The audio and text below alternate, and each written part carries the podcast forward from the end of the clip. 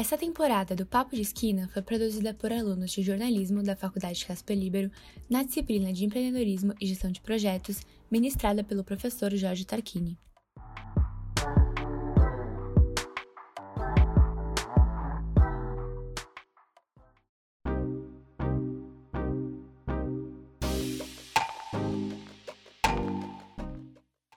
Fala galera, sejam bem-vindos a mais um episódio do Comunicando, seu podcast favorito do mundo da comunicação e empreendedorismo. Meu nome é Thiago Pansica e hoje eu tô aqui com o Rodrigo Matucci e o Maurício Herchander. E aí, Rodrigo, a gente vai falar do que hoje? Fala, Thiago. Hoje a gente vai falar do mercado de podcast de jornalismo no Brasil, tendo em vista aí o sucesso de alguns cases. E Maurício, quem a gente convidou aí para ajudar a gente a entender um pouco melhor esse cenário? Fala Tiagão, fala Rodrigo. Hoje a gente vai contar com a presença de três convidados, começando com o jornalista e apresentador de podcasts, além do meme, e isso está acontecendo, Chico Felite. Na sequência, o diretor executivo da produtora Rádio Novelo, Guilherme Alpendre, vai dar uma palavrinha com a gente. E aí a gente finaliza com a Liane Leme, duas vezes vencedora do prêmio Vladimir Herzog e fundadora da Soul Pots.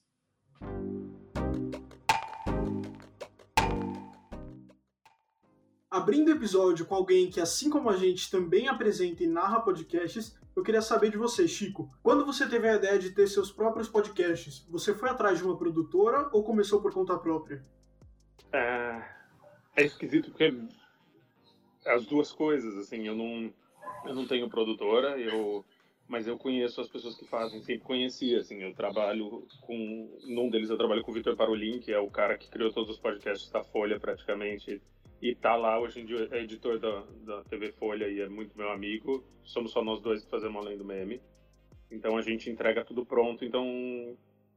É, acho que não. Acho que eu não procurei uma produtora. Acho que eu criei uma produtora informal. Talvez que eu acho tão bobo porque somos só duas pessoas e fazemos tudo, tudo da casa, do estúdio da casa dele que, que eu tenho a não chamar de produtora, mas talvez seja uma produtora, né? Se eu quisesse dar o truque e, e colocar um logo e falar que eu tenho uma produtora, eu poderia, mas eu não faço isso.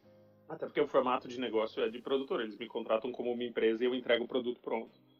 Uh, já na Globo foi um formato mais misto, porque eles me procuraram para criar um produto, e só que eles queriam ter um pouco de, de controle, ou enfim, eles têm uma estrutura técnica, eles queriam usar a estrutura técnica deles, então eles. Eu pensei no produto, eu faço a pauta, eu apuro, eu escrevo o roteiro, só que daí eles editam lá dentro. E Chico, já que você comentou que gravou além do Neme na casa de um amigo, você acha que quem começa deve fazer isso com a estrutura que tem ou ir atrás de uma grande produtora? Ah, é muito difícil. Assim, o mercado brasileiro, não só de podcast, como de muita coisa, também de, de roteiro. Vocês estão ouvindo uma serra do mal atrás de mim?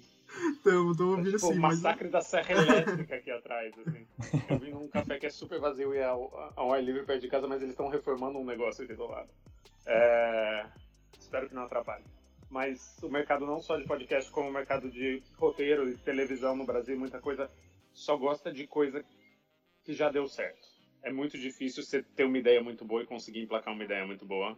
O Além do Meme foi completamente fora, fora da curva, assim, que eles compraram a primeira temporada só com piloto, sabe? Eu só tinha feito um piloto e eles compraram uma temporada inteira e gostaram, mas isso não acontece, assim, isso não é não é minha experiência de vida. Então, meu conselho sempre é faça, assim, faça com as condições que você tem, comece a fazer agora, porque daí depois que der certo, alguém vai vai comprar ou vai investir ou vai que é o que muitas empresas estão fazendo agora, né? As pessoas só pegam podcasts que já deram certo. É muito raro você fazer um do zero que que dê certo e e os melhores podcasts que eu ouço nasceram nunca foi dentro de uma sala de reunião. Eu tendo a achar que coisas boas não nascem dentro de salas de reunião acho que coisas titicas e, e, e, copionas nascem dentro de salas de reunião. Assim, acho que os maiores talentos não estão em salas de reunião. E não estarão porque eles não querem viver daquele jeito. Que é um jeito bem horroroso. Falando da grana, Chico, você ganha dinheiro com, com os podcasts que você faz? Porque da última vez que eu vi, o Spotify não pagava pela, pelo stream de podcasts. Como é que é isso? Não paga, mas uh, no caso de, de um Spotify original ou exclusivo, eles pagam. É como se fosse um programa de TV, né? Eles compram a temporada de mim. Então é assim que eu faço tanto com a Globo quanto com o Spotify. É assim que eu ganho dinheiro, o que é muito raro, mas senão não teria outra alternativa. Assim, eu não, eu não faria, porque ah, não, faz um crowdfunding, faz uma vaquinha, estou de boa. Assim, vou trabalhar com outras coisas que eu não preciso ficar pedindo dinheiro, assim. Acho, acho válido, acho uma forma, mas acho bem cruel com quem faz, na real, assim. Acho cruel com quem tem que ficar, olha, tô trabalhando, por favor, me deem cinco reais por mês. Por... Tipo, não, gente, vou fazer qualquer outra coisa, assim. Eu tenho outras, outras opções de carreira, eu vou, sabe, vou traduzir livro jurídico, mas acho que eu prefiro não, assim, não é para mim.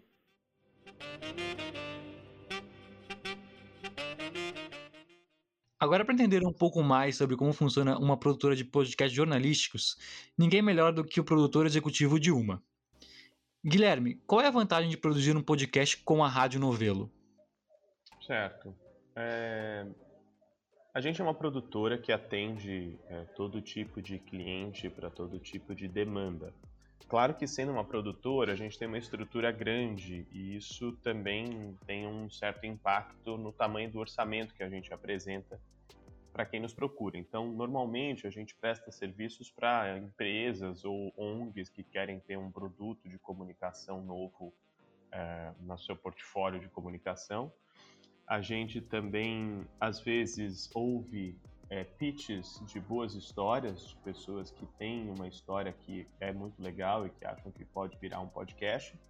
E nesses casos a gente acaba é, se a gente aposta na história e acha que é legal, a gente vai buscar uma forma conjunta de financiar essa produção. É, então, assim, eu acho que a vantagem de procurar a Rádio Novelo é que a gente realmente tem um padrão de qualidade na produção de conteúdo narrativo que é bastante alto. A gente se especializou nisso, a gente foi buscar digamos, os melhores parâmetros é, no mercado norte-americano, que é mais envolvido. E hoje o que a gente faz de melhor são esses projetos narrativos.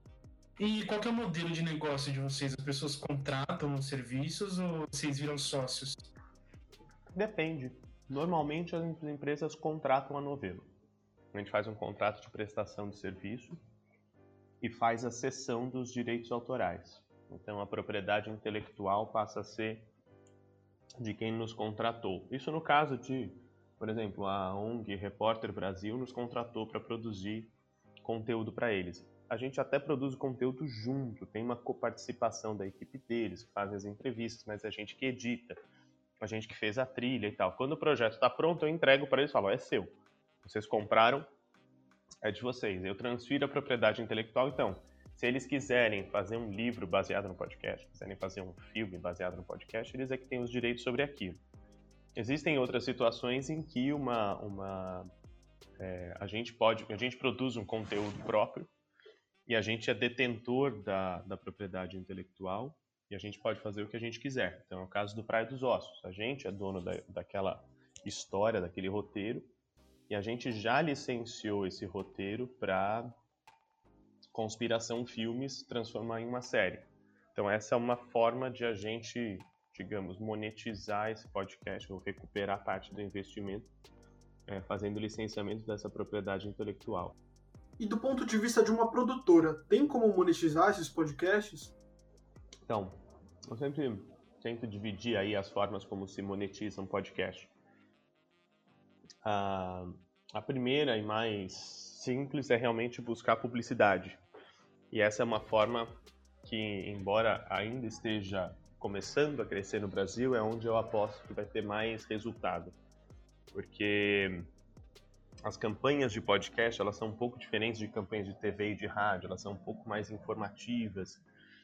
Muitas vezes elas têm a própria voz do apresentador, elas não são é, não são um grito no meio da programação, elas são um pouco mais de informação, são quase uma conversa como o próprio conteúdo.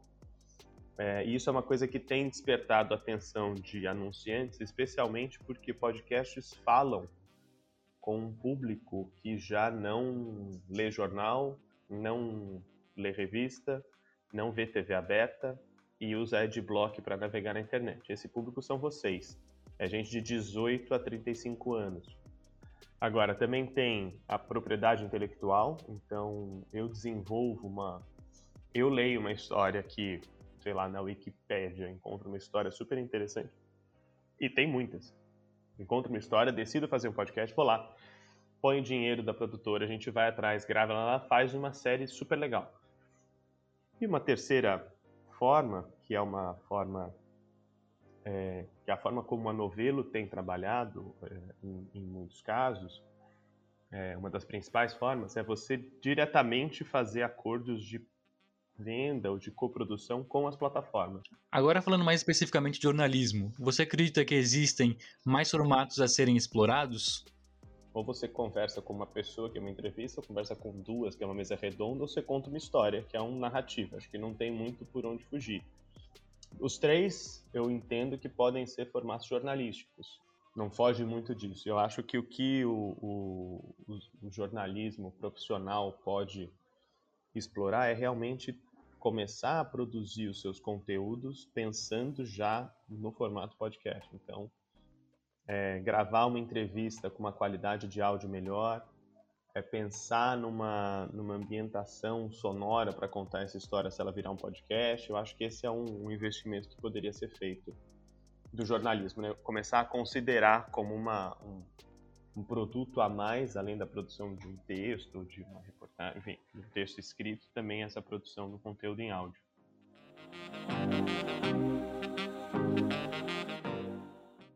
Bom, enquanto eu, Rodrigo e o Thiago estavam fechando a pauta, a gente sentiu falta de alguma coisa. Alguém que, assim, de fato estava empreendendo no ramo, né? E é justamente por isso que a gente convidou a Elaine para estar tá aqui com a gente hoje também. E você é jornalista, né? Trabalhou 32 anos no Grupo Bandeirantes, depois foi empreender. Conhecendo a sua formação de jornalista, você acha que esse profissional está apto para abrir a sua própria produtora? Ah, tá. Ah, tá. Vamos lá. Eu fico pensando aqui que a minha base de 15 anos de Rádio Bandeirantes, ela foi muito, muito, muito importante para esse momento aqui agora. Eu fico pensando que alguém que não fez rádio como eu fiz, é, como, como, como faria nesse momento? Não que não, não pudesse, não é isso. Mas sabe por que, que eu estou falando isso? É porque é porque eu tenho uma ligação muito, muito intensa com as questões técnicas. Então, é, eu acho que a pessoa, claro que poderia abrir uma produtora, sendo jornalista, sem dúvida, mas ele teria que ter do lado dele uma pessoa, um braço técnico forte. Então, assim, você vai abrir uma produtora, você é o jornalista especial, é, enfim, responsável, ok. Mas se você não tem essa essa experiência de ter sido um editor, editor de rádio Bandeirantes, de rádio CBN, Jovem Pan, não sei o que lá, você tem que ter alguém que tenha passado por isso. Porque senão você, senão vai ficar essa lacuna, entendeu?